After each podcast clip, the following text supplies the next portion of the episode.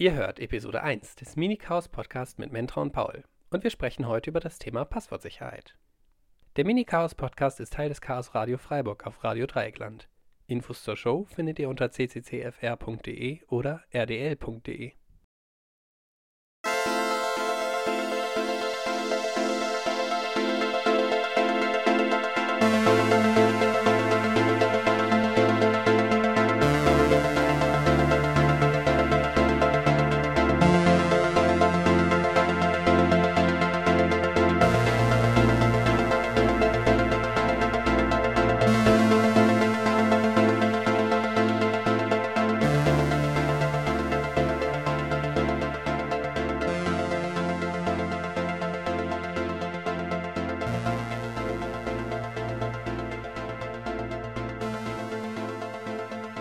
Heute geht es darum, was ein gutes und sicheres Passwort ausmacht.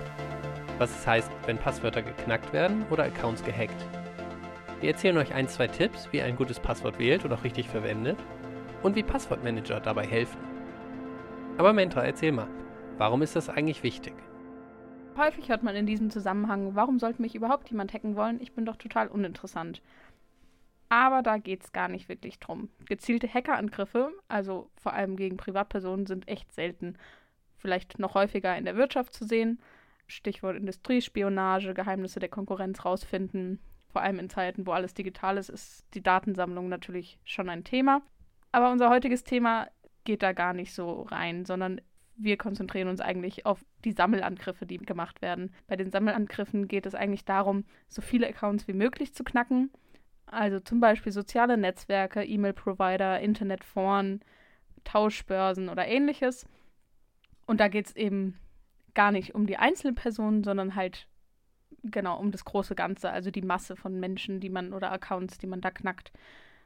Da spielt natürlich mit rein und da hilft natürlich total, dass viele Menschen immer dasselbe Passwort für verschiedene Seiten benutzen. Das heißt, der Hackaufwand ist gar nicht so groß. Aber was kann man dagegen machen? Ja, der erste Tipp, den wir für euch haben, ist äh, relativ einfach. Verwende einfach niemals das gleiche Passwort auf verschiedenen Seiten. Das hilft dann schon mal dagegen, dass wenn ein Account von dir irgendwo gehackt wurde und dein Passwort jetzt jemandem bekannt ist, dass dieses Passwort nicht für andere Seiten auch ja sozusagen schon bekannt wurde. Dein Facebook-Account zum Beispiel mag jetzt aus deiner Sicht uninteressant sein für Fremde. Aber dein Online-Banking-Account ist das sicher nicht. Und auch wenn du kein Online-Banking machst, so weit müssen wir gar nicht gehen. Eine Online-Börse zum Beispiel, ein Account bei einer Online-Börse unter fremder Kontrolle kann dir ganz schön viel Ärger oder finanziellen Schaden sogar anrichten. Und wenn E-Mail-Konten gehackt werden, das wird ja häufig fürs äh, Versenden von Spam verwendet. Das ist schädlich erstmal für uns alle. Und insbesondere, wenn in deinem E-Mail-Account auch noch ein integriertes Adressbuch da drin ist, dann wissen die Spammer gleich deine ganzen Kontakte mit Vornamen, Nachnamen, E-Mail-Adressen und was sonst noch so gespeichert ist. Wie funktionieren Sammelangriffe, beziehungsweise wie können viele Accounts und Passwörter auf einmal ergaunert werden? Da gibt es verschiedene Herangehensweisen. Ähm, zum einen steht da natürlich irgendein ausgeklügelter Hack, mit dem sich Menschen lange beschäftigen und der dann gezielt auf eine Software verwendet wird. Dann kann man äh, Sicherheitslücken ausnutzen. Also in äh, Software können Fehler gefunden werden, die dazu führen, dass Menschen da an irgendwelche sensiblen Daten herankommen. Betreiber von Internetseiten verwenden vielleicht auch alte Software in ihren, ähm, in ihren Servern oder auf der Webseite, die schon bekannte Sicherheitslücken haben. Und häufig führt auch eine fehlerhafte Konfiguration einfach dazu, dass man an Daten herankommt, an die man eigentlich nicht rankommen sollte.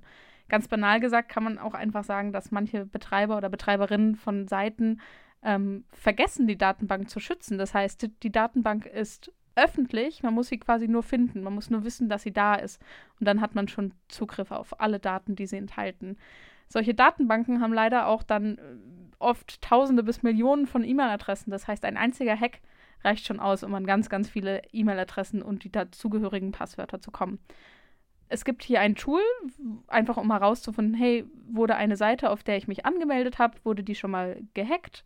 Ähm, das heißt, sind meine Daten vielleicht schon mal eingesammelt worden ein Tool heißt haveibeenpawned.com und die scannt bekannte Leaks nach deiner E-Mail-Adresse und dann kann dann rausfinden, ob die Seite, wo du dich angemeldet hast, schon mal gehackt wurde oder nicht. Falls das passiert, musst du natürlich nicht gleich in Panik ausbrechen. Nur, dass äh, so ein Leak äh, mit deiner E-Mail-Adresse vorhanden ist, heißt nicht unbedingt auch, dass in dieser Datenbank auch dein Passwort im Klartext drinsteht. Kann aber sein. Das wäre dann schlecht programmiert, kommt aber auch vor. Mit Glück aber ist es gut verschlüsselt. Äh, leider werden Passwörter auch heute noch mit sehr alten Standards verschlüsselt, die dann sich mit einem gewissen Rechen und damit Zeitaufwand erraten lassen. Hier ist das äh, Schlüsselwort Zeitaufwand. Ähm, der zweite Tipp, den wir deswegen geben, regelmäßig das Passwort ändern kann helfen. Das heißt, vielleicht sind Menschen schon dabei, irgendwelche äh, Datenbanken, die sie ähm, eingesammelt, ergaunert haben, zu entschlüsseln. Das dauert eine gewisse Zeit. Wenn man zwischendrin das eigene Passwort ändert, setzt es quasi den Aufwand nochmal auf Null und die können quasi von vorne anfangen. Ähm, hierbei kommt es natürlich darauf an, wie, welche Verschlüsselungstechnik benutzt wurde und wie das eigene Passwort ist. Einige Passwörter lassen sich deutlich schneller erraten als andere. Ein Beispiel ist davon ein, einfach ein äh, Zahlenschloss, wie wir es im Alltag kennen. Zwei Ziffern selber zu erraten, wenn man die äh, richtige Kombination nicht weiß, geht relativ schnell. Das kann man sogar noch machen. Das sind dann 10 mal 10 Kombinationen.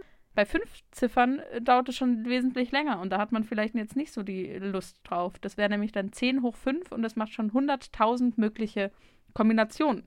Per Hand das alles einzutippen, dauert entsprechend lang.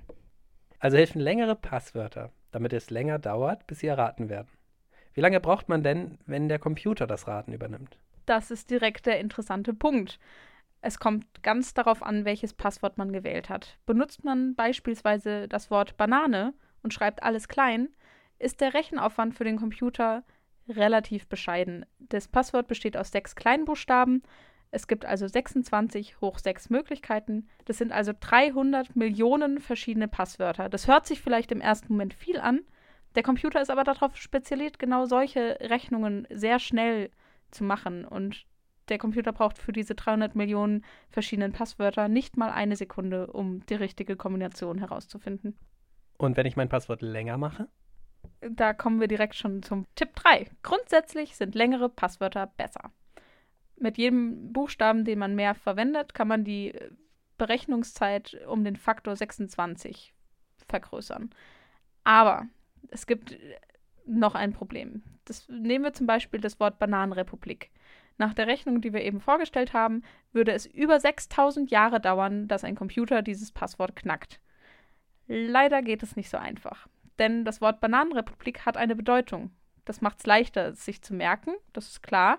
Menschen mögen natürlich Passwörter benutzen, die sich gut merken können. Aber leider werden diese Passwörter auch besonders gerne verwendet. Bananenrepublik ist zwar wesentlich länger als Banane, aber es steht auch im Online-Duden. Und alles, was im Duden steht, ist für den Computer sehr schnell rauszufinden, weil dieser Computer dann einfach einmal durch den Duden durchgeht und alle bekannten Wörter benutzt und damit auch schon sehr viele Passwörter geknackt hat, weil eben viele Menschen Wörter benutzen, die es wirklich gibt. Diese Herangehensweise nennt sich dann Dictionary Attack. Es hilft auch, im Passwort mehr als nur Buchstaben zu verwenden. Zum Beispiel schon mal die Groß- und Kleinschreibung von Buchstaben zu beachten, aber auch Ziffern mitnehmen und Sonderzeichen. Also brauche ich ein langes Passwort, das nicht im Wörterbuch steht und am besten noch mehr Zeichen als nur die 26 Kleinbuchstaben verwendet. Wenn ich jetzt die Banane von vorher nehme, wie könnte ich die sicherer machen? Ich hänge ein paar Ziffern hinten dran, zum Beispiel 1 und 2, und dann schreibe ich das B groß, also Banane 12. Wenn ich das hätte erraten müssen, hätte ich wahrscheinlich sowas ähnliches erraten. Menschen denken leider sehr gerne in Mustern. Den Großbuchstaben nach vorne zu setzen und hinten dran Ziffern zu hängen, ist ein sehr bekanntes Muster, was viele Menschen verwenden. Und leider wissen das auch die Personen, die dein Passwort knacken wollen. Das heißt, ähm, so Austricksen mit so einfachen Mustern funktioniert leider nicht. Die Jahreszahlen oder das Geburtsdatum hinten dranhängen, ja, das machen sehr viele Menschen. Da ist man dann nicht die, die einzige Person, die das macht und das wird natürlich auch direkt gecheckt und äh, ausprobiert. Das Dilemma ist also, Passwörter werden umso sicherer, je schwerer man sie sich als Mensch merken kann. Und dagegen hilft nur eins: zufällige, vom Computer generierte Passwörter. Am besten lang genug, zum Beispiel 20 oder 30 Zeichen, damit der Computer sie nicht so schnell raten kann, bestehend aus Groß- und Kleinbuchstaben, Ziffern und ganz vielen Sonderzeichen. Das Problem liegt da natürlich direkt auf der Hand. Sowas kann man sich nur sehr schwer merken, vor allem wenn man für jede Seite, wie wir vorher erwähnt haben, ein neues Passwort, ein anderes Passwort verwenden soll. Und genau das Problem müssen wir lösen. Und dafür gibt es eine Lösung, nämlich Passwortmanager. Das sind Programme, die deine Passwörter für dich speichern. Und zwar anders, als wenn du sie mit Zettel und Stift aufschreibst, in verschlüsselter Form. Verschlüsselt werden sie mit einem Masterpasswort. Dieses Masterpasswort gibst du dann ein, wenn du ein richtiges Passwort brauchst. Und der Passwortmanager schlägt das richtige Passwort für dich nach und gibt es für dich in die Seite ein. Der Vorteil liegt auf der Hand. Man muss sich nur noch genau ein Passwort merken. Das Masterpasswort. Das kannst du dann beliebig komplex wählen und du benutzt es auch regelmäßig, sodass du es nicht vergisst. Verschiedene Seiten haben dann immer noch verschiedene Passwörter. Und noch ein kleiner Bonus. Passwortmanager generieren in der Regel auch gute, zufällige Passwörter für dich. Es gibt natürlich einen Nachteil. Man darf auf keinen Fall sein Masterpasswort vergessen oder die Datei mit den verschlüsselten Passwörtern verlieren. Dann sind alle Passwörter weg. Um einen zu dir passenden Passwortmanager zu finden, kannst du einfach mal deine Suchmaschine befragen und da werden dir dann schon viele angeboten. Hierbei gibt es eigentlich zwei große Unterschiede und zwar zum einen Open Source Software und proprietäre und oder bezahlte Dienste. Die Open Source Software ist oft mit mehr Aufwand verbunden, dafür ist, aber, ist sie aber kostenlos und man hat meistens ein höheres Vertrauen in sie.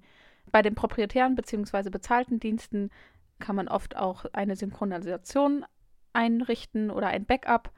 Ähm, unter Umständen fallen aber eben Kosten an. Eine umfangreiche Liste gibt es im englischsprachigen Wikipedia unter List of Password Managers. Zusammenfassend kann man sagen, verwende jedes Passwort höchstens einmal. Ändere deine Passwörter regelmäßig. Längere Passwörter mit Sonderzeichen sind prinzipiell besser. Vermeide Muster, am besten sind zufällige generierte Passwörter. Und mit einem Passwortmanager braucht man sich die schwierigen sicheren Passwörter nicht zu merken das war's von uns. Und es war die erste Episode des Mini-Chaos Podcasts zum Thema Passwortsicherheit. Nachzuhören unter cccfr.de. Der Mini-Chaos Podcast ist Teil des Chaos Radio Freiburg auf Radio Dreieckland. Infos zur Show findet ihr unter cccfr.de oder rdl.de.